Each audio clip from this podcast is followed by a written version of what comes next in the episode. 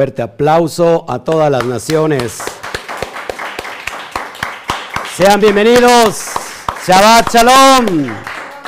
Estamos gozando con toda la comunidad mundial, con todos los Bene Israel, entre todas las naciones. Gloria Shen. Es un gusto tenerlos hoy en casa. Cami, Quejilá Mundial es su casa. Les saluda el pastor Oscar Jiménez Gles de esta comunidad. Cami Quejilá Mundial y director del Instituto Torah, así que sean bienvenidos. Nos vamos a gozar juntamente todos en Ejat, en esta porción que nos va a llevar a dar al blanco. Así que dan un fuerte aplauso nuevamente al Eterno.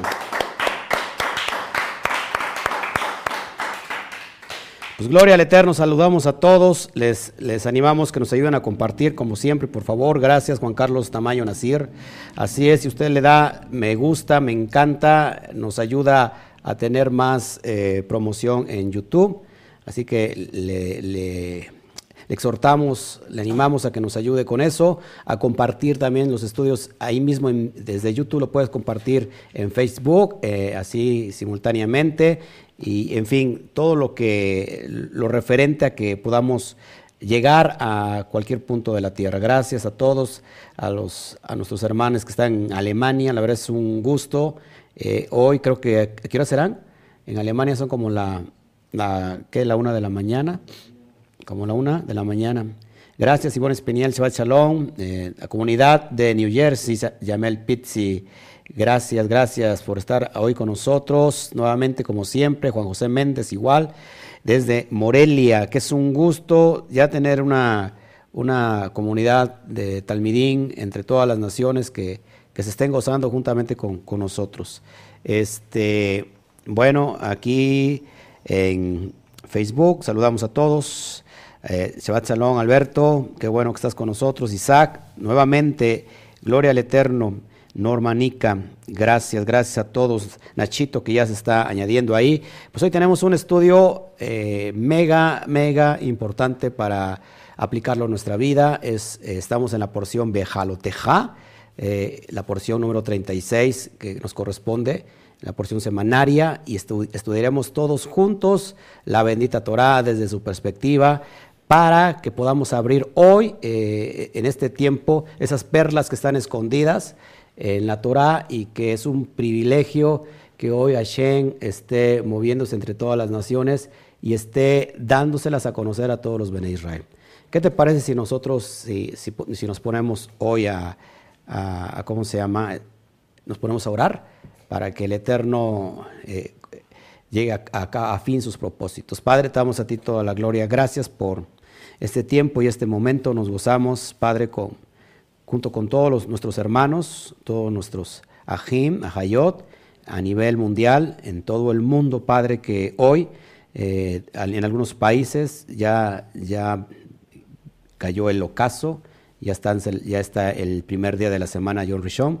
Sin embargo, Padre, los que están en, en Europa están aún con nosotros, gozándose del Shabbat que aquí en, México, en Latinoamérica, en, gran parte de, del continente americano, Padre, todavía estamos en el día, en el Yom especial que es el, el Shabbat. Así que gracias, Padre.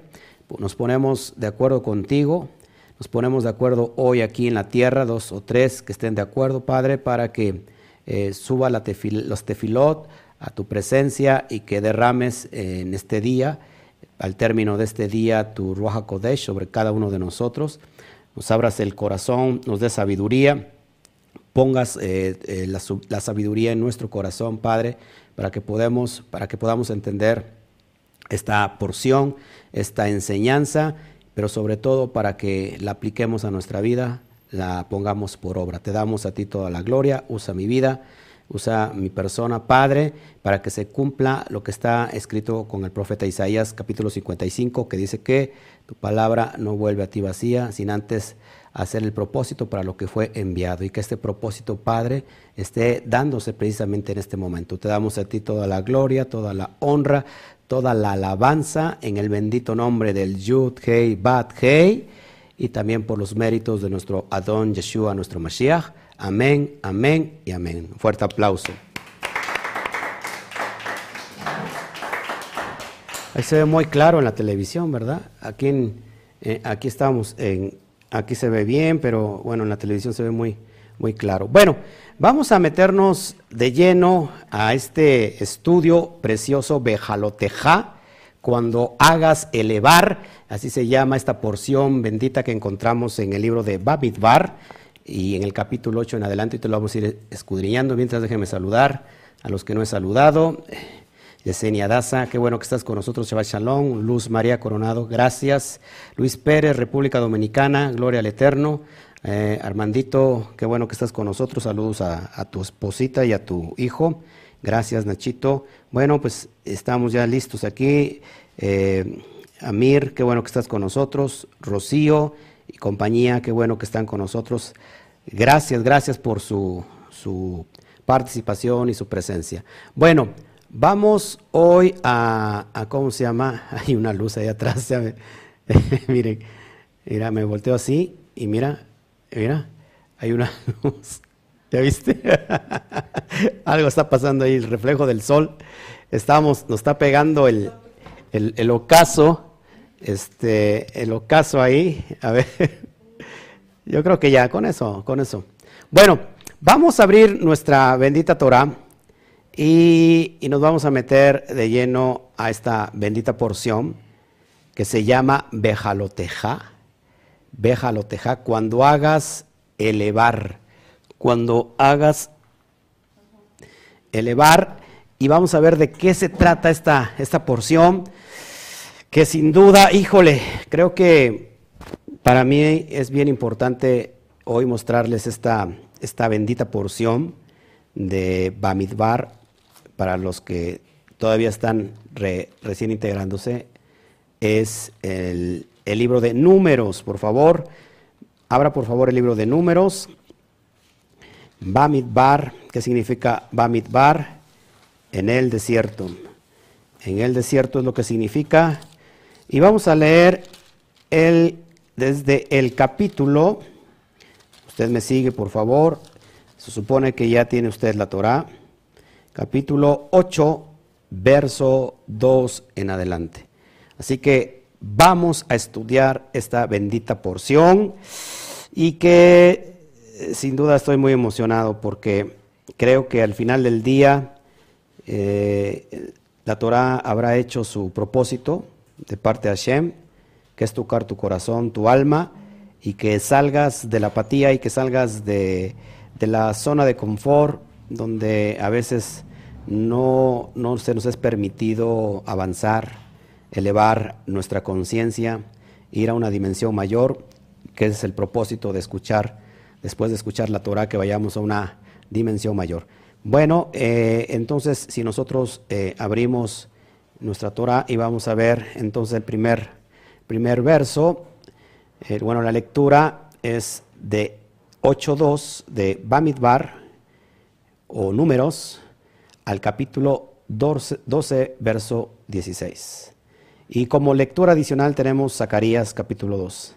Eh, lo repito nuevamente, acuérdate que eh, toda esta guía de todas las porciones la tenemos en nuestra página Instituto Torah, lo cual te puedes meter y ahí está toda, toda, toda la guía 54 estudios tenemos durante todo el año de toda la Torah y vas a ver eh, eh, qué, porción toca en la semana y esa es la porción que vamos a tratar cada Shabbat.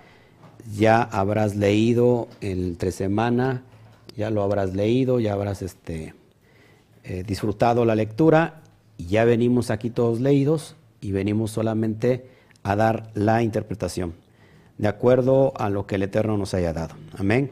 Vamos al primer, al primer versículo de donde inicia esta porción, Bamidbar 8.2, y dice así, habla a Jarón y dile, cuando encendieres, cuando hagas elevar las lámparas, haz de modo que las siete lámparas alumbren hacia la lámpara central del candelabro, del candelabro.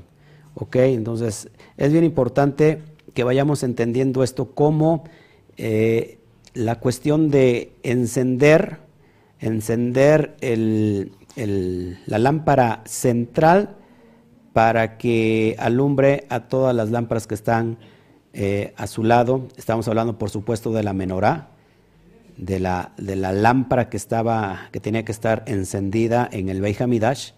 Y ahorita vamos a explicar cómo se aplica esto a nuestra vida, a, nuestra, a nuestro diario vivir, a nuestra conducta y qué representa, qué representa también ese candelabro que está forjado completamente de, de oro, de oro macizo, de una sola pieza, y esto es lo que, lo que vamos a, tratar. Seguimos avanzando. ¿De qué se trata esta porción? Vamos a dar el, el ¿cómo se llama? El contexto, el, un resumen y, de todo lo que trata esta porción. Bueno, Aarón se le confía la tarea de disponer, de prender, de, de encender las las siete luminarias que comprenden la, bendita menorá. Se prendían todas estas para que estuvieran encendidas. Acuérdate que la menorá representa también la presencia de Hashem, que es lo que vamos a estar estudiando. Eh, se trata también, ¿qué trata esta porción de los levitas que se preparan para el servicio en el Mishkan? Purificándose mediante abluciones y sacrificios de korbanot, y se les dijo que solo aquellos que tuviesen entre 30 y 50 años de edad tomarían parte en el servicio religioso, porque los que tenían entre 25 y 30 años serían preparados para sus deberes futuros. Eh, no, es, no es coincidencia que nuestro rabí Yeshua HaMashiach inicia su ministerio a los 30 años. Amén.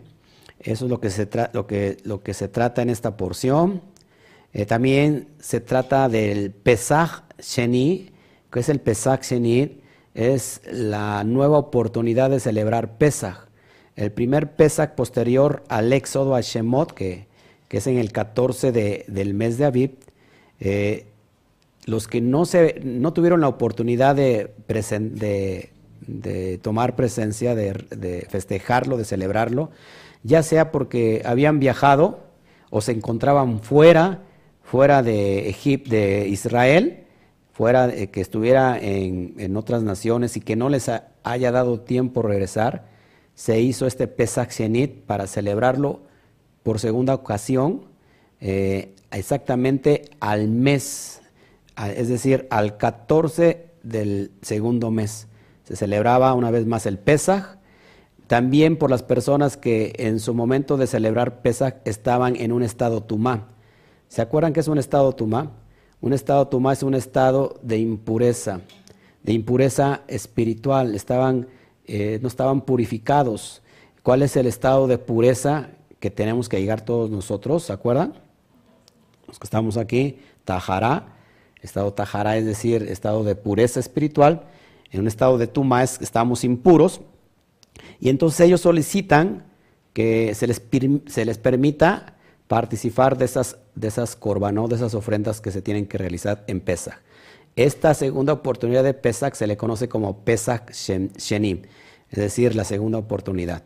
Es muy importante que algunos, algunas, eh, eh, algunas congregaciones, algunos ministerios siguen haciendo esto hoy en día porque a veces personas que o bien no tienen la oportunidad de hacerlo, no tienen, no están, se encuentran en un estado de tumá y no pueden participar de eso porque es, acuérdate que Pesaj eh, no se ha de presentar ningún incircunciso, no se podrá celebrar de ella ningún incircunciso. Entonces, no solamente Pesach, sino ¿por qué, solamente, por qué se, anuncia que en Pesach, en Levítico 23, lo vemos? Bueno, porque Pesach en realidad es la apertura de todas las demás fiestas, de todas las Muadim, las siete que se celebran durante todo el año. No solamente es importante Pesach, sino es importante todas. Solamente Pesach es la apertura para dar inicio a todas las fiestas. Entonces, por eso se, se, ofrecía la segunda oportunidad. Se da cuenta que nuestro, nuestro amado eterno, por donde quiera que le veamos, siempre nos tiene oportunidad tras oportunidad. ¿Se acuerdan? Estudiamos en Shavuot. Shavuot en realidad es, representa proféticamente una oportunidad para qué día, ¿se acuerdan? Para Yom Kippur. Y después, antes de Yom Kippur, ¿Qué encontramos antes de Yom Kippur? ¿Qué encontramos antes de Yom Kippur? Diez días específicos cuando inicia en el primero del mes, del, mes séptimo, hebreo Tishri, eh, inicia eh, John Teruá y es un inicio donde se cuentan 10 días específicos antes de celebrar eh, Yom Kippur. Otra oportunidad. Bueno, los sabios dicen que no solamente este, son 10 días, sino que nos recorremos un mes antes en realidad son 40 días, 40 días que tenemos la oportunidad de presentarnos cara a cara en el Yom Kippur con Hashem. Si te das cuenta, todo, todo son situaciones de oportunidades, situaciones de oportunidad tras oportunidad. Creo que el Eterno nos ha dado tantas oportunidades y creo que uno se ha vuelto muy frío y, la verdad se, nos endurece el corazón y pensamos no es nuestro tiempo, no es nuestro día eh, más adelante voy a hacerle caso. déjame decirte que si te da tiempo, si hoy estás escuchando su palabra, si hoy estás escuchando su Torah, no endurezcas tu corazón. Y todo aquel que tenga oídos para oír, que oiga. Así que es bien importante, bien importante que vayamos entendiendo todo esto. El Eterno es un eterno de oportunidades. Sin embargo, eso no significa que no sea un Elohim celoso. Él es celoso, Él es, él, es triplemente Kadosh, santo, santo, santo. Entonces, hermanos, pero te das cuenta que hace un rato anunciábamos el, tiempo de la administración eh, futura, que se tiene que culminar con la plenitud de los gentiles. En realidad, Él está dando oportunidad hasta el tiempo de la plenitud de los gentiles. Pero si tú estás pensando, bueno, yo me espero hasta el último tiempo, hasta esos 40 días, déjame decirte que ya no funciona para ti. Esta, esta oportunidad son para aquellos que no han escuchado todavía la Torah. Acuérdate que el pueblo, eh, la humanidad se divide, se divide en, tres, en tres tipos de personas. Apúntalo en tu corazón. Uno son los Kedoshim. ¿Quiénes son los Kedoshim?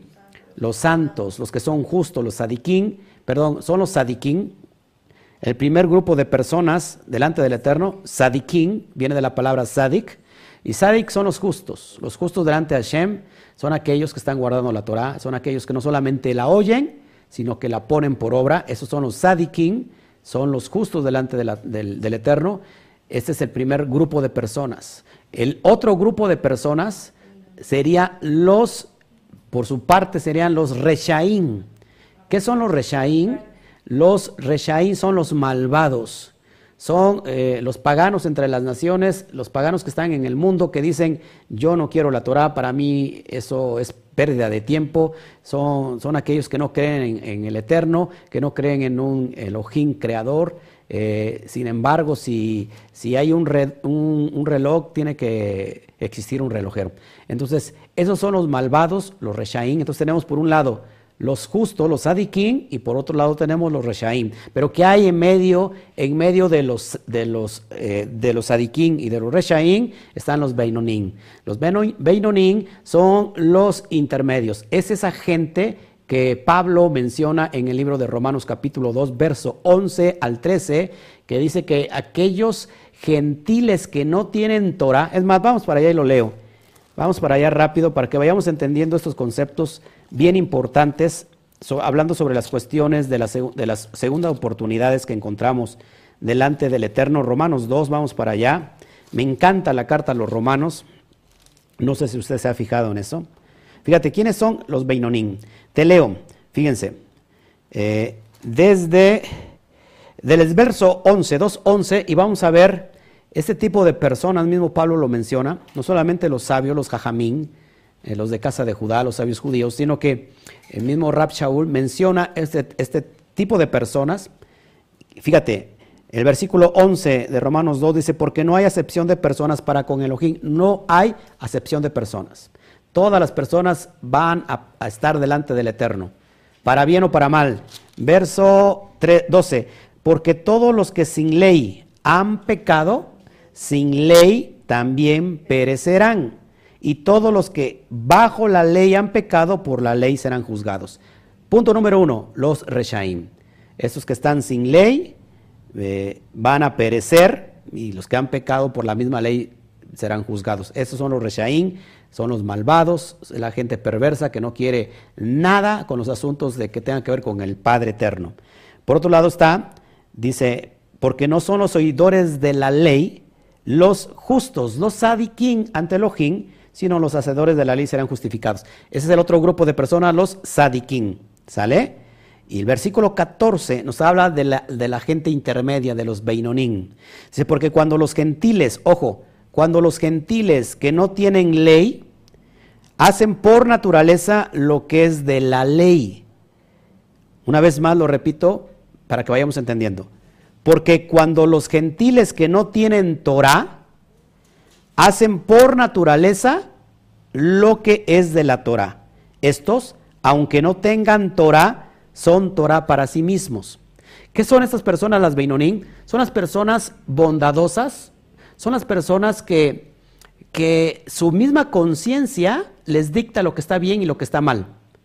¿Sí? Por ejemplo, hay muchas personas que dan dádivas, son buenos, o sea, son honestos, eh, son no se meten con nadie, andan buscando siempre el bien y no tienen Torah, no tienen enseñanza de Torah, no tienen nada.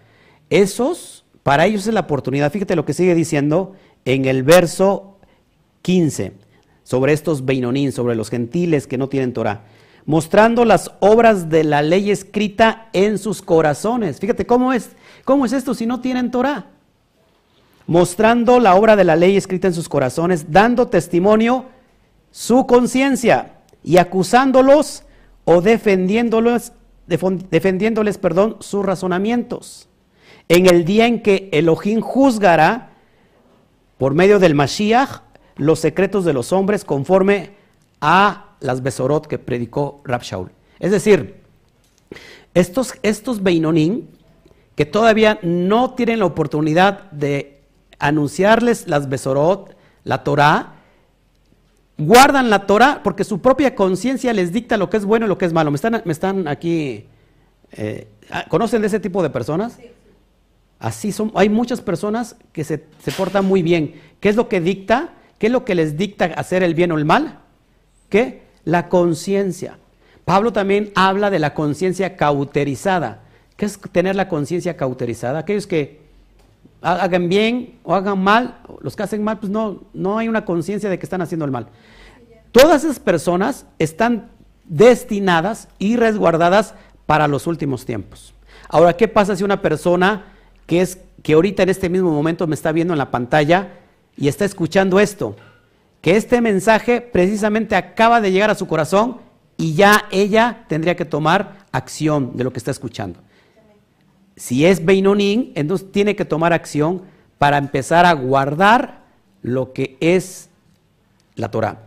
No puede decir, bueno, yo no tengo Torah, pero me están diciendo que lo, estoy haciendo bien. No, no significa que lo estás haciendo bien. Significa que estás sin Torah, pero que en el tiempo postrero vas a tener, van a tener días en específico antes de Yom Kippur para presentarte delante de Hashem y bajo esos eh, fundamentos, actitudes, ser juzgados. Pero si ya estás escuchando esto, es tiempo de, tomar acción. No sé si me explico, ¿me están, ¿me están, entendiendo? Entonces, de eso se trata las cuestiones de, hablando de las segundas oportunidades que tiene el Eterno. Cada estudio encuentra una nueva oportunidad. Cada estudio, por ejemplo, ¿qué pasó con la cuenta del Homer? ¿Qué pasa con la cuenta del Homer? La cuenta del Homer es también otra oportunidad de tener 50 días hasta llegar al día, el día 50, el día de Shavuot, de purificar nuestras, nuestras vidas, de, hacer, eh, ¿cómo se llama?, alianzas con el Ruach y que nuestra vida esté caminando como debe de ser. Es impresionante. Entonces, por donde quiera que veamos, el Eterno es un Eterno de oportunidades. ¿Me ayuda usted a decir eso? El Eterno es un Eterno de oportunidades. Amén. Bueno, vamos a avanzar. Eh, de, de, esto habla la, porción.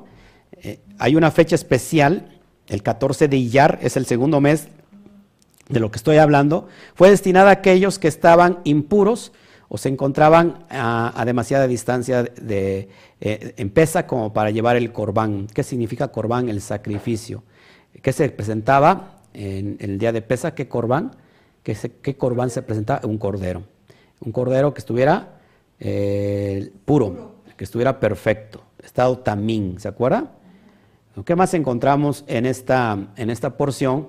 Vemos el relato de cuando la nube del Eterno se levantaba del Miscán, era señal para qué? para que todos los miembros del campamento continuaran su viaje. Recuerda que ellos seguían a la nube, no la nube a ellos, porque se ha predicado hoy entre la cristiandad que ahora la nube nos sigue a nosotros. Hágame usted el favor, hágame usted el reverendo favor. Nosotros vamos a ser líderes del Eterno, no, nuestro líder es el Eterno. Moshe recibió también una orden para hacer dos trompetas de plata. Acuérdate que esas trompetas de plata eran utilizadas cada vez que se, que se ponía en marcha el, el, campamento, esas dos trompetas eran tocadas como señal de que ya tenían que caminar. Entonces es bien importante entender eso. Se convocaba todo el pueblo el, al Mishkan, daban la alarma antes de una batalla también y, proclamaban eh, ocasiones de júbilo, tales como las festividades, festividades perdón, de Luna Nueva. Se tocaban estas, estas trompetas por eso también lo vemos en John Teruá, tienen que ver con estas trompetas. Amén. Trompetas de plata. Acá no eran, no solamente era chofar, una cosa son los chofarot, y en este caso son trompetas de plata, que también tienen una, una, este, una connotación profética, este, pero no me voy a, basar ahorita en las trompetas de plata, porque si no, no termino. Nos llega John Rishon y nos llega el segundo día y nos vamos a seguir toda la semana aquí. Seguimos adelante. También durante el viaje el pueblo comenzó a murmurar, acuérdense, era el liderazgo de Moshe, todo, el, fíjense, eh, esta, esta porción, apúntalo, tiene que ver con la boca. Esta porción tiene que ver mucho con la boca. Con la boca, cerrada la boca, no entran moscas. Abierta la boca, se mete, se va a meter toda clase de, de cosas. Esta, esta porción tiene que ver con tiene que ver con la boca. La letra P tiene que ver con la boca. Ahí te lo vas a ir entendiendo qué es tan importante de nuestros, de nuestros órganos que tenemos, sobre todo en la cabeza, porque es tan más importante la boca que todo lo demás. Y ahorita lo vamos a ver. Entonces, durante, durante el viaje, una y otra vez se quejaban, el pueblo se quejó por el liderazgo de, de Moshe.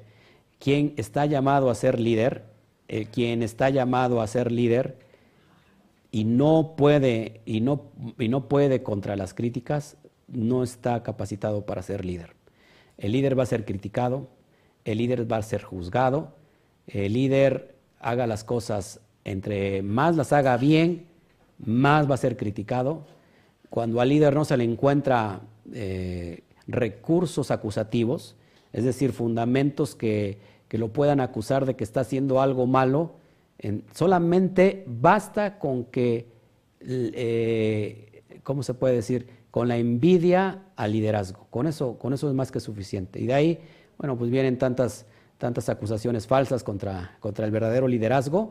Este, y, yo he visto en realidad aquí en la, en la zona, bueno, no solamente en la zona, sino yo creo que esto se da en todo el mundo, se estaba dando en Israel en, los tiempos eh, antiguos, Aquí hay una comunidad de pastores que, tienen unidad ellos y, y, estaba yo viendo una foto ayer y tristemente pastores, pseudopastores, que están dirigiendo a personas aquí en el Valle de Orizaba y que han tenido sus amantes y que han tenido una doble vida, han salido en, ¿cómo se llama?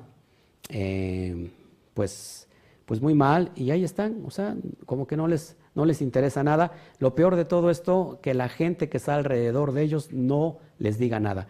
Y es el, ahí sí tendría que la gente que decir, ¿sabes qué? Yo no puedo ser guiado por un pastor como este, este tipo de personas. Pero cuando un líder está haciendo las cosas bien, el líder siempre va a ser criticado, siempre va a ser perseguido. Y esto es lo que vemos en, esta porción. Eh, esto, esto que pasó con el Eterno, que despertó una cólera que hizo estallar un incendio en medio del campamento, provocando el temor y la destrucción. Una vez más, esta porción tiene que ver con la boca. Ojo, la boca, la boca puede desatar un tremendo incendio, un tremendo incendio. El Eterno se enojó eh, y, levantó un incendio. Eso es bien importante. ¿Y, qué más? El pueblo se empezó a quejar, el pueblo se empezó a quejar de todo.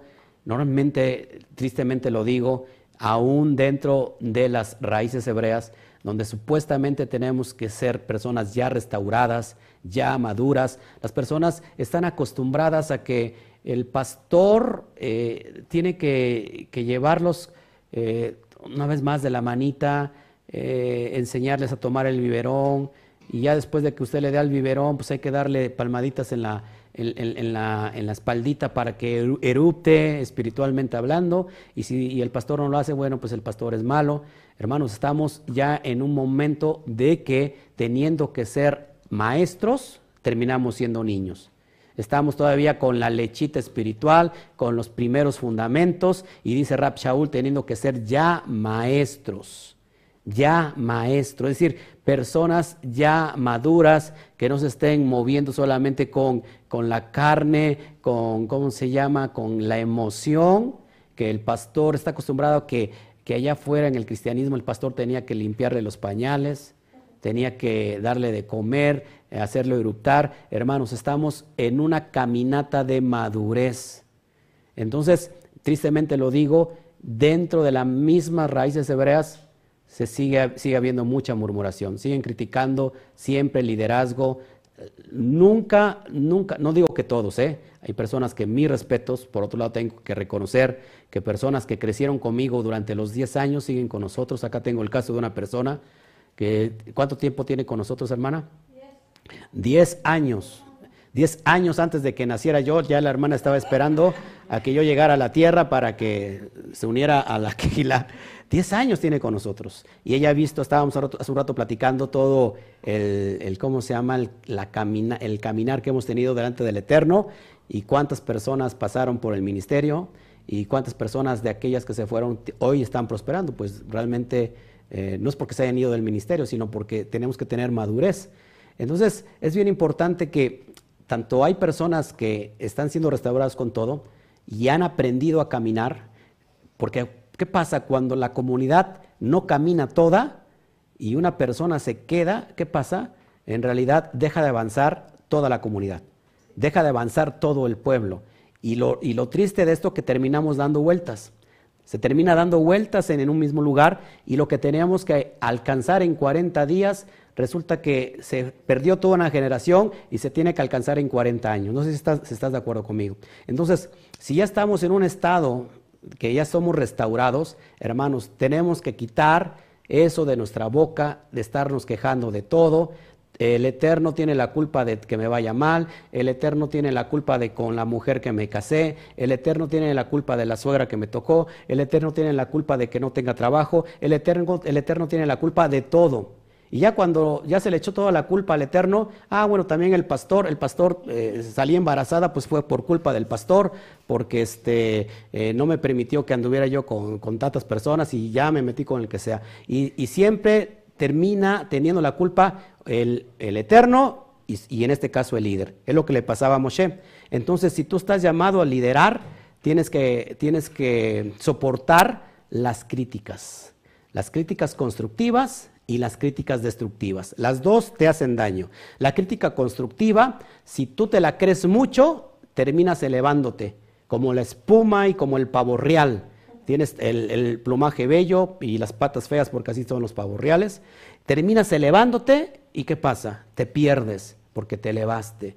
¿Y qué pasa con las críticas destructivas? Si tú les haces caso a las críticas destructivas, también terminas que cayendo al piso. Entonces tenemos que ser maduros.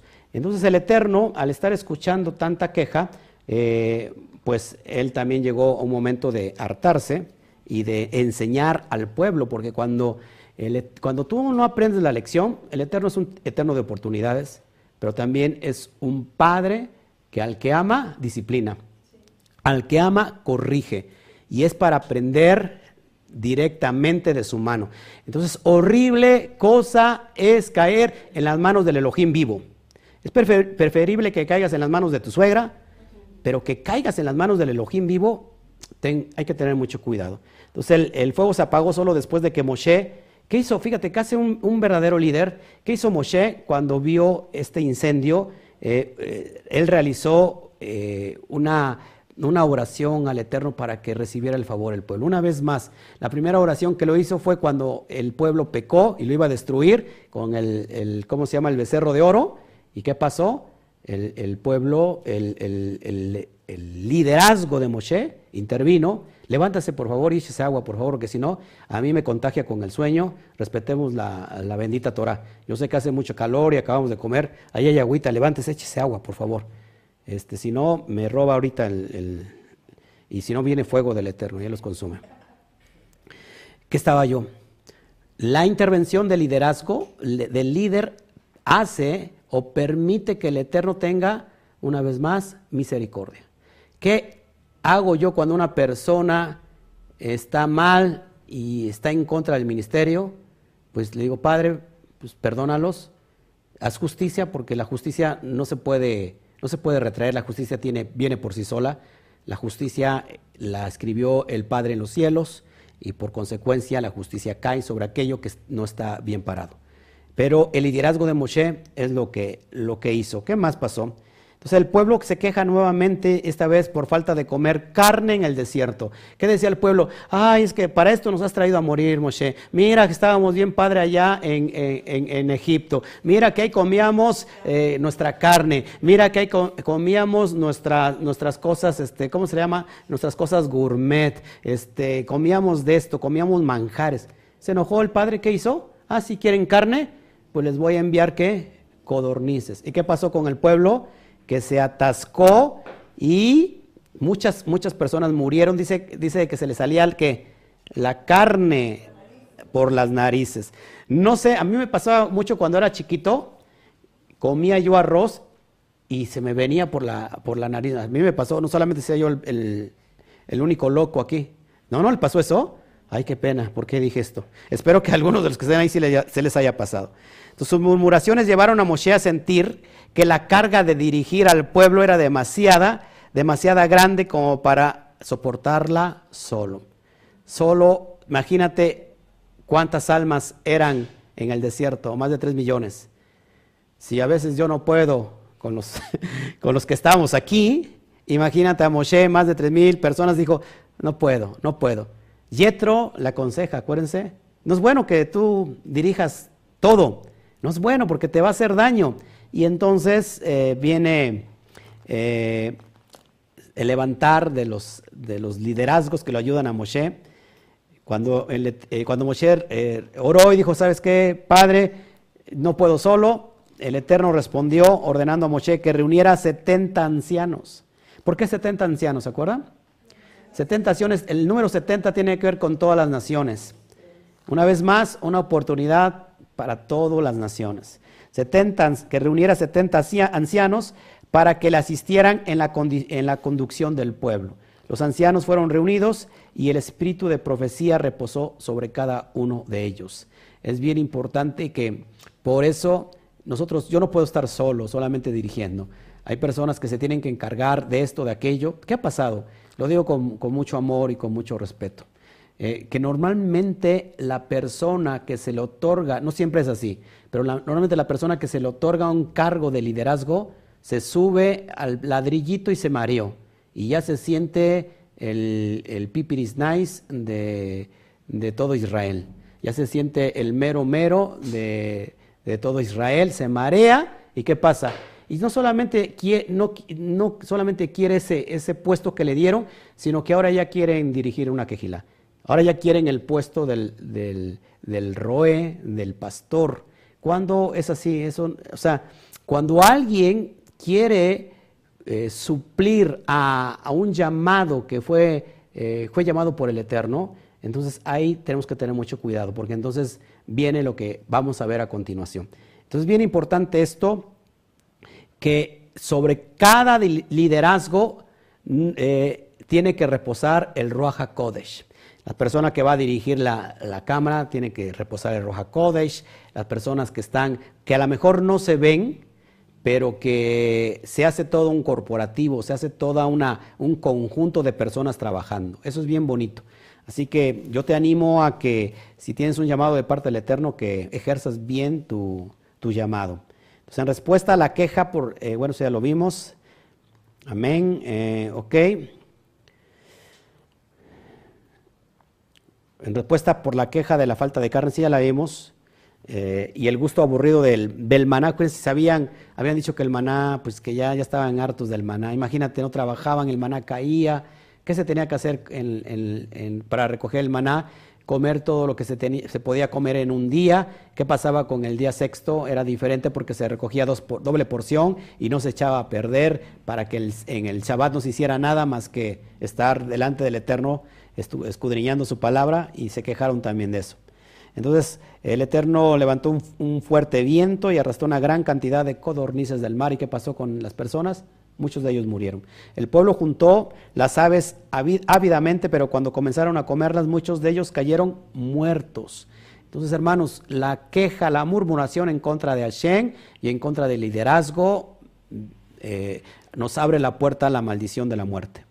Entonces, ¿Qué pasó también? Otro evento muy importante. No solamente fue el pueblo que empezó a hablar mal del liderazgo, sino también la hermana del líder. Moshe tenía una hermana llamada Miriam. ¿Y qué pasó con Miriam? Habló mal de Moshe y dijo, solamente por medio de él se le revelan las cosas. No también ha hablado conmigo, el Eterno. ¿Y qué pasó? Le cayó Zarat. ¿Qué es, qué es Zarat? La lepra. Le cayó a Miriam la lepra por hacer difamación al hermano, por levantar la Shon, eh, la Hará eh, eh, delante del Eterno para con su hermano. Vino la lepra y no solamente afectó a Miriam, sino que afectó a todo el pueblo. Entonces, cuando una persona de la comunidad es, le cae lepra, si, si nosotros no actuamos, entonces va a contaminar a toda la comunidad. ¿Qué se tiene que hacer con el leproso? Expulsarlo, sacarlo para que se purifique. Ya después que se ha purificado, volverlo a, meter. En este caso, ¿qué hizo Moshe? Bueno, pues eh, Moshe, intercedió. Después de permanecer unas semanas fuera del campamento, ¿qué pasó? se curó completamente después de que Moshe, eh, pues Moshe Rabenu, Moshe nuestro rabí, empezó a orar a favor de su hermana. Padre, perdónala por el falso que me ha levantado. Y bueno, Miriam fue, fue este, restaurada y, bueno, se arrepintió sobre todo de lo que hizo y empezó ella a caminar. Amén. Bueno, esto es lo que trata esta porción y yo quiero llevarte al libro de Zacarías para aplicar hoy esta enseñanza a la vida, a nuestra vida, y vamos a hablar de lo que es la menorá. Vamos al libro de Secaryá, o Zacarías, en el capítulo 4, 1 al 10, vamos a estudiar esto que es impresionante, que a mí me llenó de, de mucha emoción conocerlo y que estamos representados tú y yo, no solamente el Eterno, sino que también tú y yo estamos representados en esta, en esta bendita, en esta lámpara que estaba, que alumbraba el Mishkan, si vamos para allá, en el capítulo 4, verso 1 al 10, me espero para que, para que estés conmigo, por favor, y lo leamos juntos. Ya nos ayuda a compartir, porque viene la aplicación. Todo es importante de la porción, pero yo creo que esta parte final nos habla de la aplicación, de cómo tenemos que eh, aplicar esto a nuestra vida. Zacarías 4, 1, 10. Ya lo tienes, todos me dicen amén aquí. Dice así, verso 1, volvió el malaj que hablaba conmigo y me despertó, como un hombre que es despertado en su sueño, y me dijo, ¿qué ves? Y respondí, he mirado, he aquí un candelabro todo de oro, un candelabro todo de oro, con un depósito encima y sus siete lámparas encima del candelabro. Siete lámparas encima del candelabro y siete tubos para las lámparas que están encima de él. Y junto a él dos olivos, el uno a la derecha del depósito y el otro a su izquierda. Proseguí y hablé diciendo, aquel malaj que hablaba conmigo, ¿qué es esto, Adón mío? ¿Qué es esto? Y el ángel que hablaba conmigo respondió y me dijo, ¿no sabes qué es esto? Y dije, no, Adón mío. Entonces respondió y me habló diciendo, esta es palabra del eterno a Zorobabel. La palabra Zorobabel significa, es una palabra compuesta. Tenemos la palabra cera, hace un rato lo vimos, ¿se acuerdan que es la palabra cera? Simiente en hebreo, y Babel en referencia a Babilonia. ¿para quién era la palabra? Para la simiente de Babilonia, el pueblo judío que se había asimilado durante el exilio de esos 70 años en Babilonia. ¿Para quién lo podemos aplicar el día de hoy? ¿Quién es la simiente de Babilonia? Pues toda la simiente que está entre las naciones, las ovejas perdidas que, que nacieron en estas generaciones, entre todas las naciones, y es para ellos esta palabra, es para nosotros. Que dice, no con ejército, ni con fuerza, sino con mi espíritu, ha dicho Yud Kei Bat Kei Tsebaot. Yud Kei Bat Kei de los ejércitos. Esta frase, esta frase son seis, son siete palabras en el hebreo. Aquí en el español pues no lo vamos a ver, pero en el hebreo son siete palabras haciendo referencia a cada brazo de la menorá. ¿Cuántos brazos son? Siete. Dice, no es con ejército ni con fuerza. Nosotros queremos pelear y batallar con que todo el mundo se convierta. Muchos todavía aplican el bibliazo. Conviértete y a puro bibliazo lo los queremos convertir o le decimos a los hijos, chamacos, hijos de la guayaba, si no se convierte se van a ir al infierno. Entonces, este, no es con tu fuerza, no es con ejército, sino es con el Ruaja Kodesh. El Eterno es el que está transformando a esa cera que está entre las naciones. Bueno, ahí puse una menora de, nueve, una januquilla. Ahorita, ahorita este, te digo por qué. Ahorita te digo por qué. Sí, mi esposa luego lo ve la cara así como diciendo, ¿y eso qué es? Sí, sí, esa es una januquilla. Pero en realidad, ahorita te voy a enseñar la menora que tiene siete. Hablando de estas siete palabras, que la palabra del Eterno es para la cera que está entre toda Babilonia. ¿Estamos de acuerdo aquí conmigo? Seguimos así, seguimos eh, diciendo, ¿quién eres tú, oh gran monte? Delante de Zorobabel será reducido a llanura, él sacará la primera piedra con aclamaciones de gracia, gracia a ella. Vino palabra de Yudkei Batkei a mí diciendo, las manos de Zorobabel echarán el cimiento de esta casa y sus manos lo acabarán y conoceréis que Yudkei Batkei Sebaot nos envió a vosotros porque los menospreciaron el día de las pequeñeces, se alegrarán y verán la plomada en la mano de Zorobabel. ¿Qué es la plomada, hermano? La Torah. Estos siete son los ojos del Eterno que recorren toda la tierra. Hablé más y le dije, ¿qué significan estos dos olivos a la derecha del candelabro, del candelabro y a su izquierda?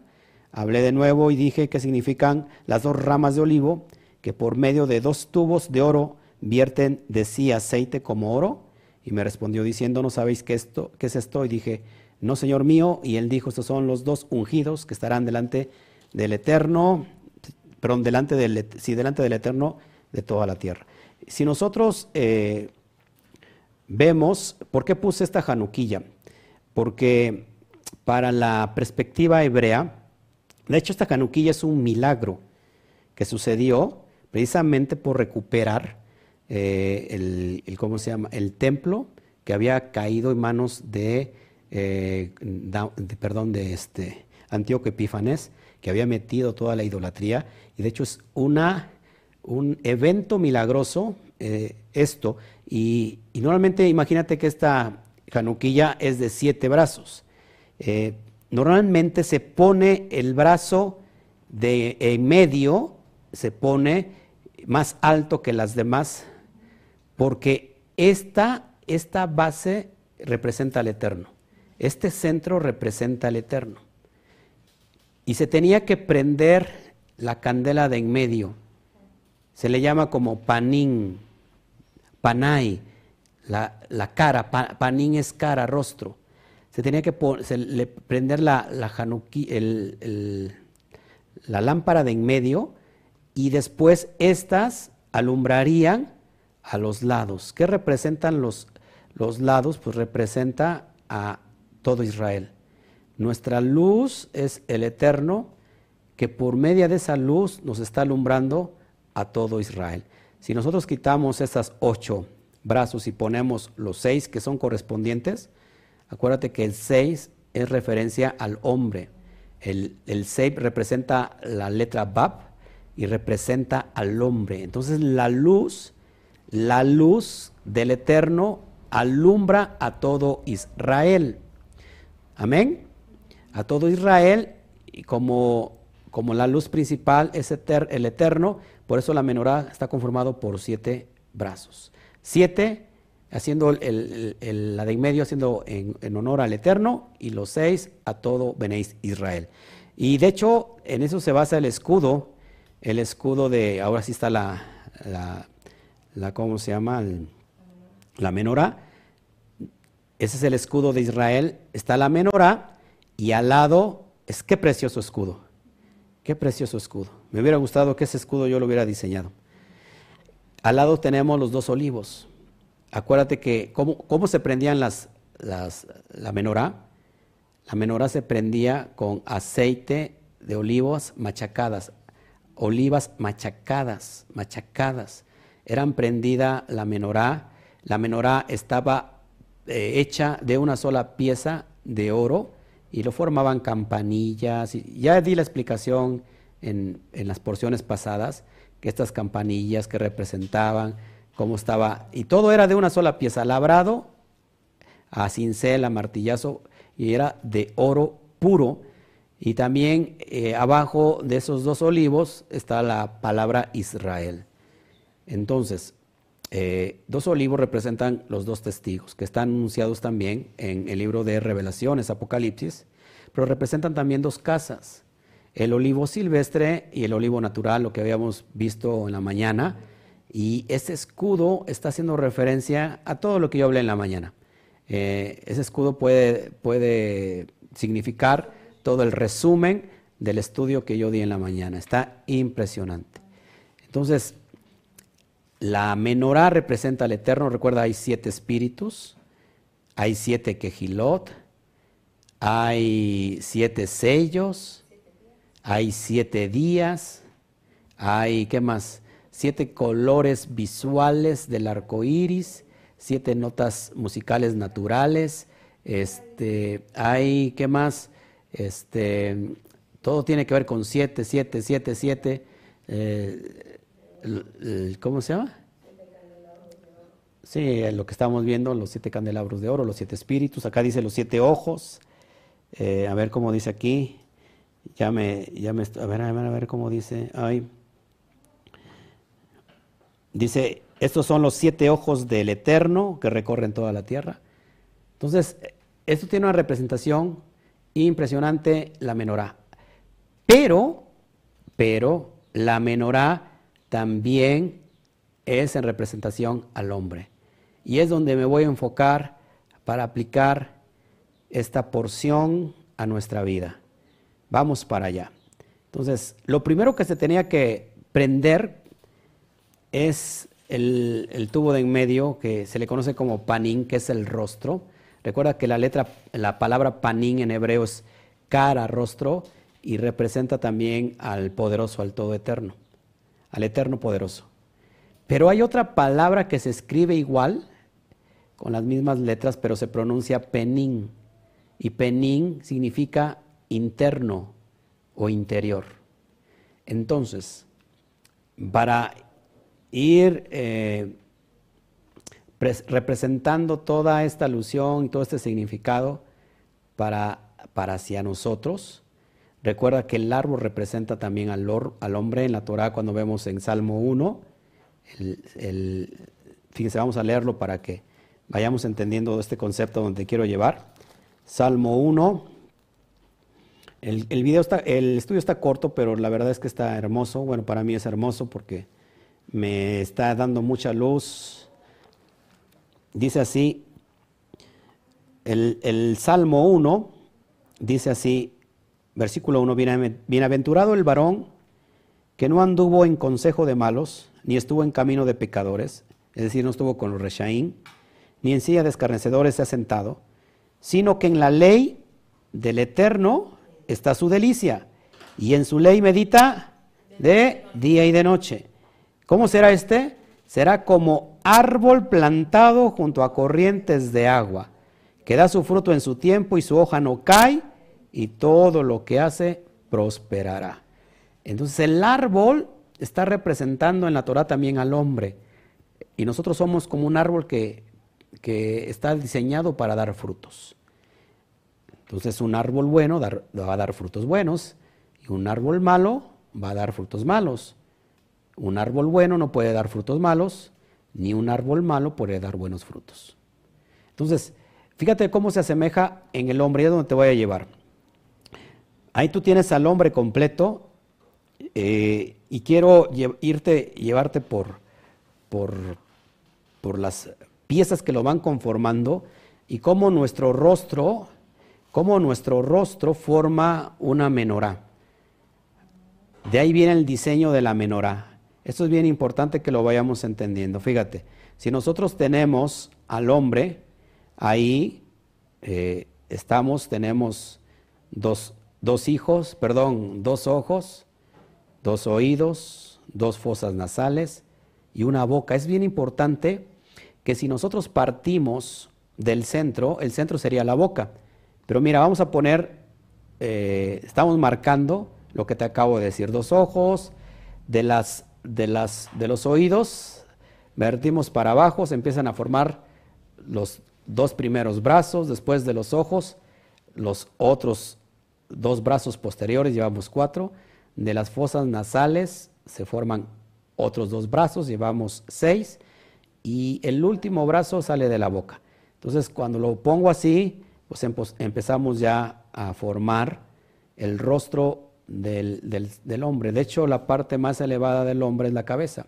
Se dice que el espíritu, la, el alma del hombre está en la cabeza, está en acá, en la parte cerebral, y este, se nos había dicho que estaba aquí, ¿no?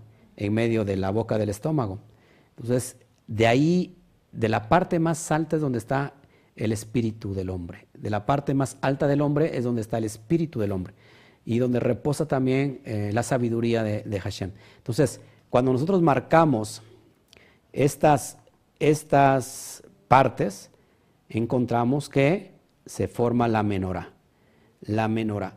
Pero es bien importante porque esta porción tiene que ver con, la boca, porque la boca es la principal.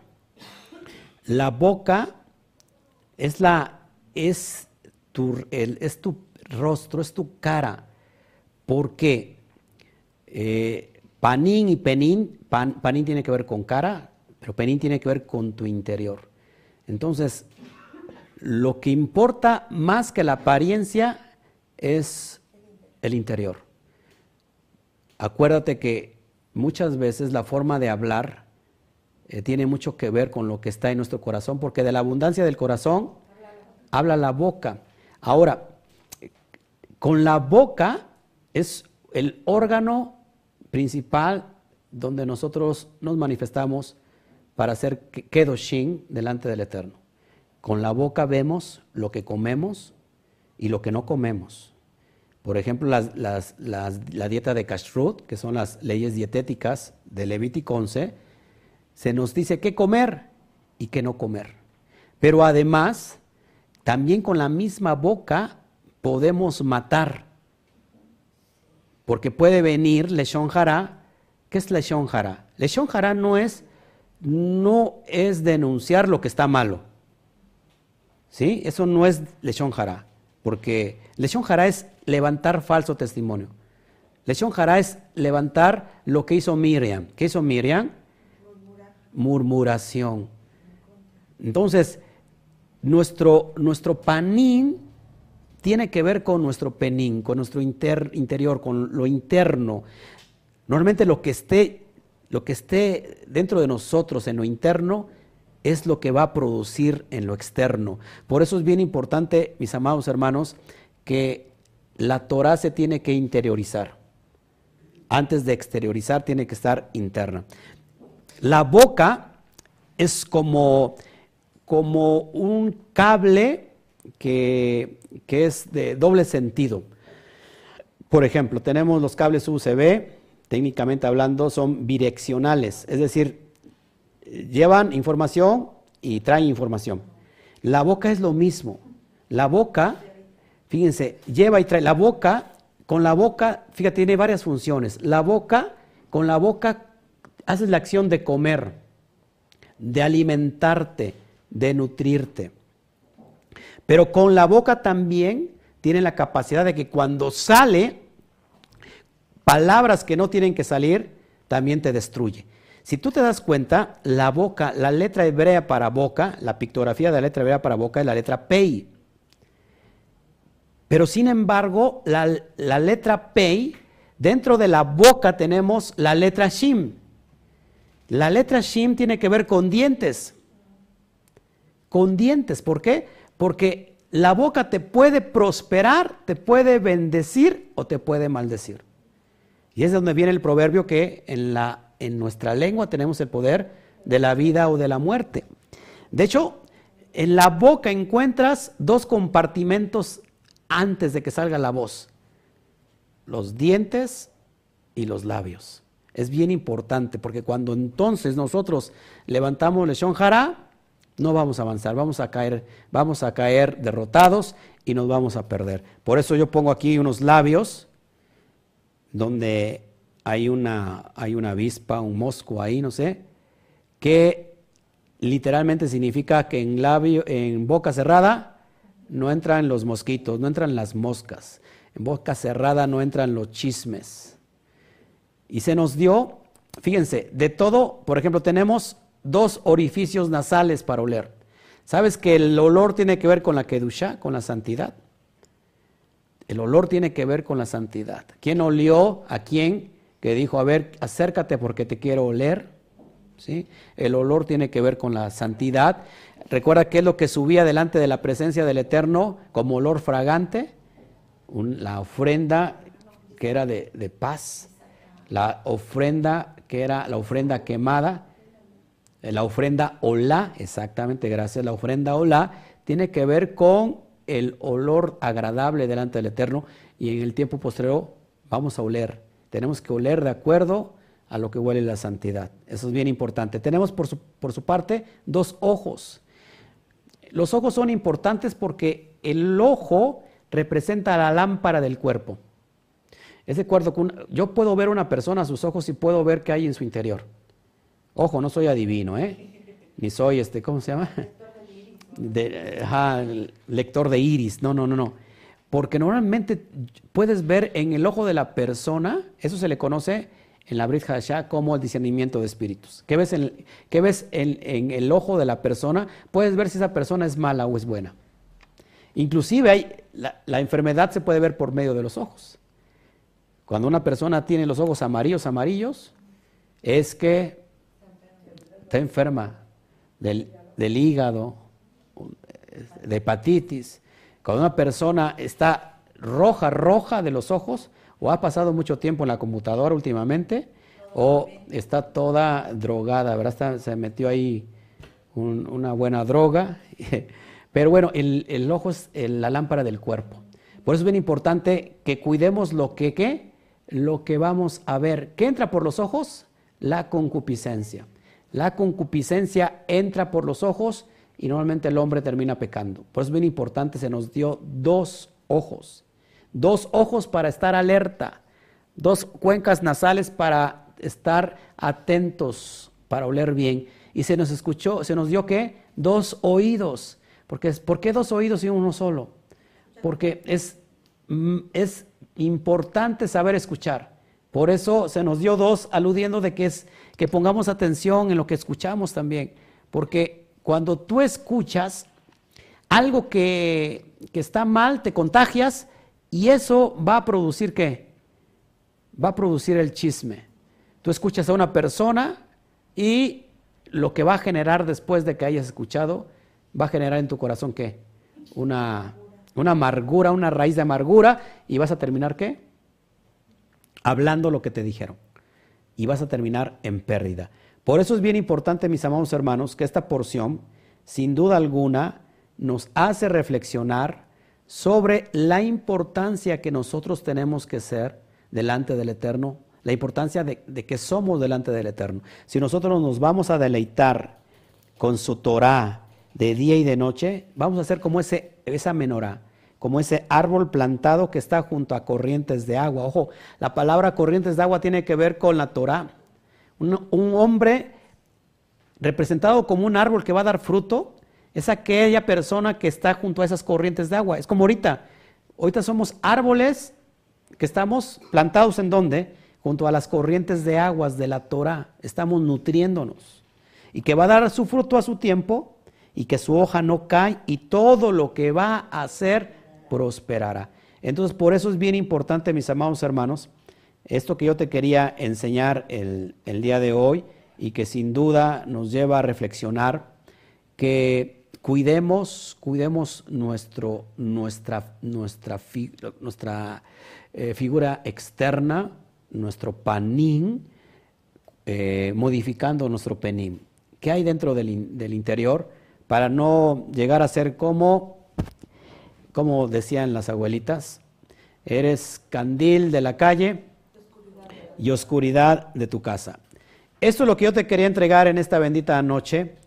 Eh, ya oscureciendo casi eh, aquí en la zona, todavía nos falta todavía un poquito de, oscuridad. Y con eso termino esta porción, con eso termina. Y espero que en esta bendita tarde hayas aprendido, hayamos aprendido cómo, eh, cómo parecemos delante del Eterno, cómo tenemos que ser delante del Eterno, que tú y yo estamos representando esa luz de la Torah, que eh, primordialmente la luz de la Torah nos está alumbrando por medio del Eterno, eh, está llenando nuestra vida, pero que tú y yo somos responsables con esta apariencia, con, esta, con este rostro, con la cara que crea esa menorá, que era importantísimo esa menorá, que tenía que estar encendido dentro del Mishkan.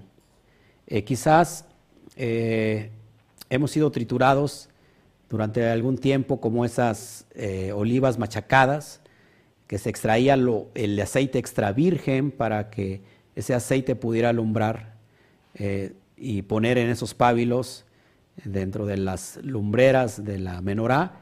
Eh, así que no te desanimes, cuidemos nuestra apariencia, acuérdate que nuestro rostro se hermosea según avanzamos en el estudio de la Torah cuida lo que está dentro de tu interior. Eh, una, una, persona es bella y es hermosa no por lo que está en su e, exterior, sino lo que está en su interior, en su yo interno. Eso es lo que hace ver bella a la persona. La belleza física se va con el tiempo y jamás vuelve. Todo, todo, todo tiende a caerse. Entonces, si hoy a lo mejor estás bello, estás bella y tienes a mí que me, a mí que me importa la vida, yo estoy bello, yo estoy bella. recuerda que eso es pasajero. Una persona puede ser muy bella quizás, era tan bella, tan bella, tan bella. Puede ser muy bella, pero si su penín, si su penín está feo, es horrible, no importa lo bello que sea físicamente, va a estar, va a ser una persona desagradable. Entonces, Cuidemos nuestro interior, que esta luz de la Torah esté alumbrando internamente, para que nosotros seamos lumbreras dentro de la oscuridad, en medio de la oscuridad, y que llevemos a cabo el propósito de ser luz a todas las naciones. Nosotros como Bene Israel, el propósito de, cada uno de nosotros es ser luz a las naciones. ¿Dónde vamos a alumbrar? No vamos a alumbrar eh, donde hay luz, tenemos que alumbrar, donde hay tinieblas, donde no hay luz. Una luz, una lámpara no se pone abajo de un mueble, sino se pone en una parte donde pueda alumbrar. Así que esa es la porción que yo te quería entregar en esta bendita tarde. Quiero, eh, antes de, terminar, quiero agradecerte a, todos, a toda la comunidad que nos está siguiendo por estos medios y que hicimos una petición mm, hace 15 días, Claudia, hace 20 días. Eh, era un sueño para mí y yo quiero hoy ser partícipe de todo esto y te voy a platicar los planes que tenemos para avanzar. Bueno, habíamos pedido eh, a la comunidad eh, pues una, una cámara de video profesional La verdad, la que teníamos no nos daba el ancho, una, una cámara muy pequeña, te la voy a mostrar para que, para, ahora sí, para irte enseñando lo que, lo que, lo que avanzamos y que, y que esto es una, ay, perdón, que esto es una, una realidad. Hoy, gracias a todos ustedes, la, la, cámara que ves en pantalla, la chiquita era la que usábamos. Esa cámara tenía como siete años, híjole. Bueno, pues nos ha llegado esta cámara nueva profesional, 4K, que para mí es un monstruo en el sentido de la palabra, porque pues resulta que ni le sé manejar, ¿no? Pues ahorita la tenemos, no sé qué cosas le moví ahí, y no sé ni, ni en cuánta resolución estamos. Yo la aprendí, pero son, hay muchas, muchos botones que tiene ahí. Eh, híjole, no sé. Pero ya llegó nuestra cámara profesional gracias a ti. Ah, pedimos hace 20 días, estuvimos pidiéndole a Shen y fue el Eterno quien movió los corazones de cada uno de ustedes. Esta cámara, este, no sé si el dólar subió o bajó, pero hace, hace una semana la, la, vi cotizada casi en 100 mil pesos. Después fue bajando y es una realidad, hermanos, que, que esta cámara es una bendición la verdad que, quiero agradecer a toda la comunidad que lo hizo, que lo hizo este, como es posible, porque nosotros estábamos trabajando verdaderamente para el Eterno. Y que créame que, lo que usted puso en su corazón, dar, sea mucho, sea poco, pues ahí está la evidencia que, pues que, es una realidad. Nos está por llegar el, trípode o el tripié también profesional que es caro, porque es para esa cámara. Y, bueno, pues hoy la tenemos en una mesita, pero ya se pidió también. ¿Y, qué más? Bueno, eh, también adquirimos este, esta consola digital que es la que estamos usando hoy. Ya tenemos una consola este, pues grande, pero la tenemos en la comunidad, que por cierto se mandó a componer, se mandó a limpiar porque se metía un ruido extraño. Bueno, pues hoy estamos con esa, esa consola también digital, que también se compró con todo lo que se acumuló en estos, en estos tiempos, en estos días. Fue una manera rápida, gloria al Eterno. La verdad me sorprendió el Eterno, como no tienen idea. Agradezco a toda la comunidad eh, virtual que puso en su corazón y agradezco a toda la comunidad física que, que, nos sorprendió, que el Eterno nos sorprendió por medio de ellos y que hoy es una realidad. Pero ¿qué, qué pasa? No nos, que, nos quedamos cortos también porque todavía falta comprar eh, otro equipo que es necesario, por ejemplo, las lámparas profesionales, que es el, proceso que vamos a seguir. Tenemos también encima el, ¿cómo se llama? El, módulo o, el streaming, la plataforma que nosotros tenemos como, como para eh, llevar a cabo el streaming. Y esta plataforma, pues, eh, ¿cómo se llama? no, es, no es gratuita, es también de paga se, compra el, ¿cómo se llama? El, estado o, el, ¿cómo se llama? Lo profesional de, la, de la, este, perdón, déjame aquí, se me, me trabé. Ok, se, se, paga, se paga lógicamente, este, ¿cómo se llama? Eh, los derechos. Eh, compramos un derecho donde nos produce, nos permite dar esta, la emisión como la estás viendo, pero esta cámara es, para, es una resolución 4K y que como no es, no es de a gratis, hay que pagar ahora para el paso, no sé cuántos dólares más, estamos hablando como unos, no sé, son 7 mil pesos para comprar esta plataforma y que la señal salga ya al menos en 4K con una calidad excepcional, que es lo que queremos. Bueno, para eso, allá, para eso vamos a apuntar para esto.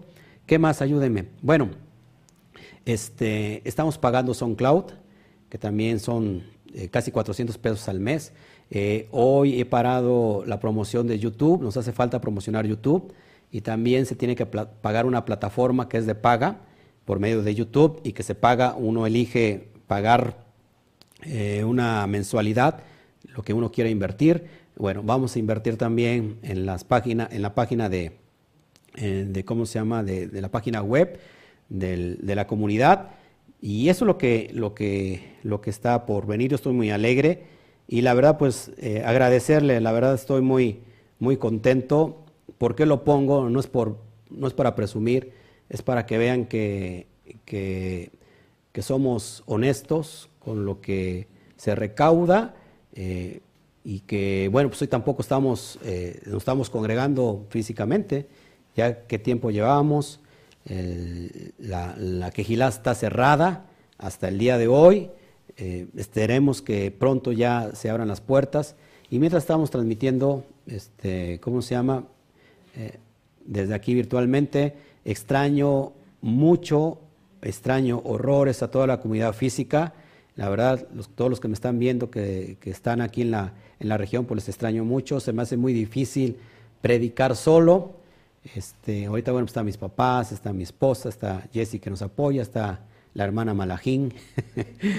este, y bueno, pues ya no me siento solo, eh, pero ayer estaba yo muy solo con la cámara ahí y, no sé, me impuso la cámara.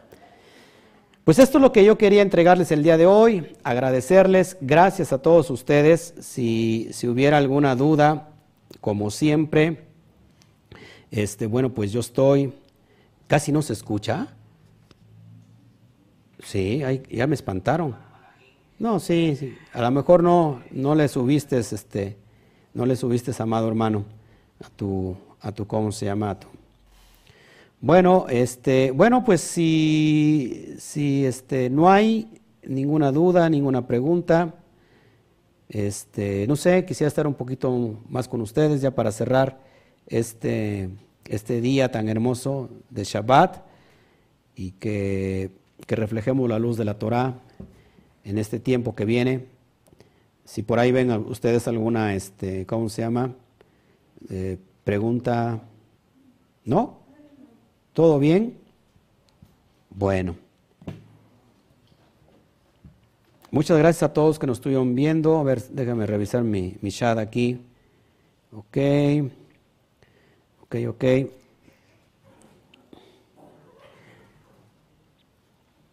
Gracias a todos. Gracias, gracias. Eh, a ver, a ver. Em, gracias. Así es. Así es, Arita Silva. Así es.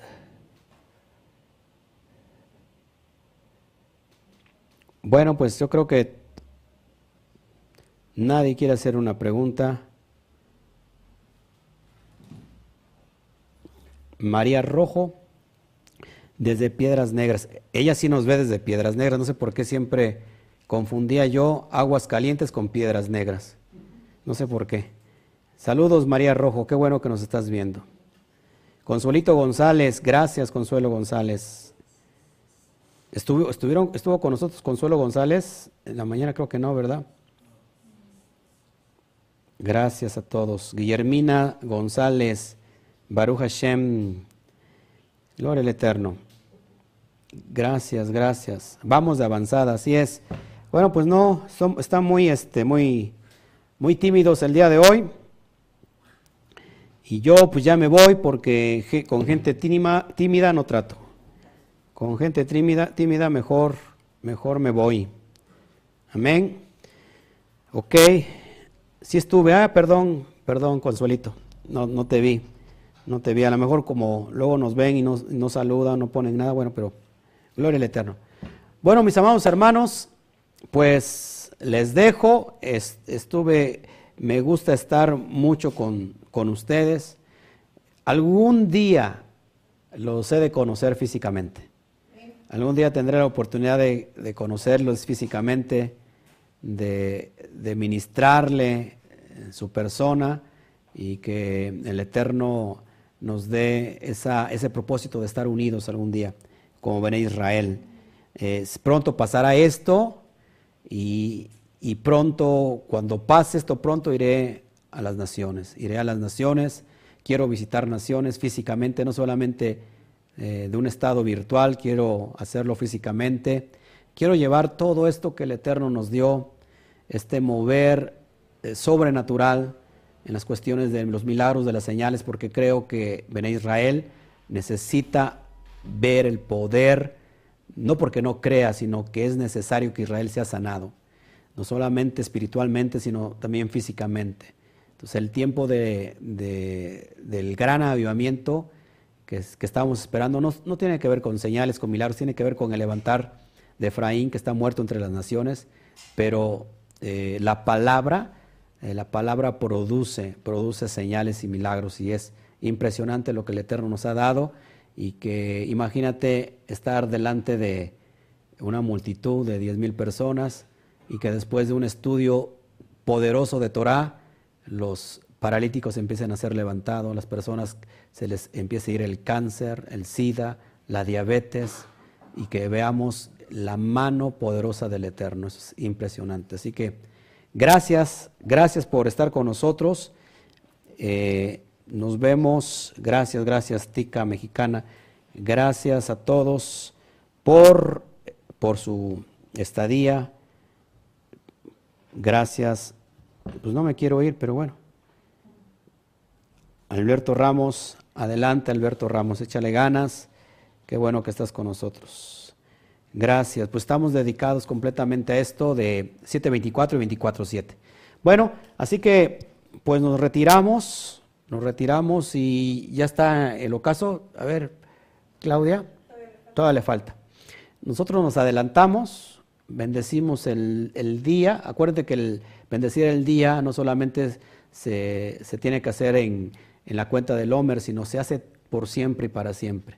Todos los días, al ocaso, uno tiene que dar gracias por el día que se, que se está yendo, pero por el día que está viniendo y, otorgarle toda nuestra vida al, Todopoderoso por este tiempo y por este momento. Así que gracias Padre por este tiempo, gracias por este día de Shabbat que ha sido gratificante para, para mí, para mi persona y para todas las personas que están a nuestro alrededor.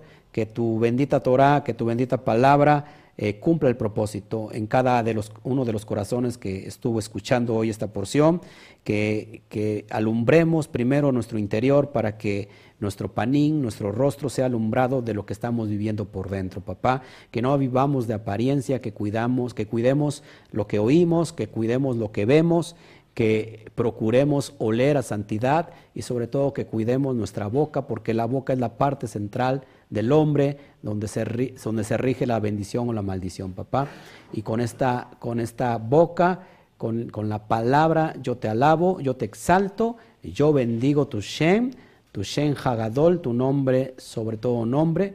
Padre, desde esta tierra, así como tu creación te bendice, así como las aves de los cielos te bendicen con sus cantos, cuando está entrando el nuevo día, así como las flores del campo te, glorifican, así como toda tu creación te glorifica, Padre, yo me someto a, a, tu, a tu gobierno, papá, y te exalto y te glorifico en este tiempo y en este momento, y te doy gracias por, esta, eh, por este término de Shabbat, entrego mi vida eh, eh, a tus propósitos eh, y, que, y que tus propósitos se cumplan en mí y en cada uno de los que estamos aquí. Gracias por este término de Shabbat y damos gracias por la entrada del Yom Rishon, del nuevo día que ya está entrando, el día domingo ya está entrando ahora. Gracias Abacadosh, te damos a ti toda la gloria. Amén, amén y amén. Bueno, gracias a todos y nos vemos para el siguiente viernes. En la semana entrego la porción escrita para que tú la tengas por PDF y Gloria Shen. Así que nos vamos, de antemano te, te, agradezco por estar con nosotros. ¿Y qué decimos? ¿Qué decimos después de un gran Shabbat? A la cuenta de tres. Uno, dos, tres. Shagua Tov. Nos vemos. Que el Eterno te bendiga. Gloria a Shem. Aplausos, aplausos, aplausos.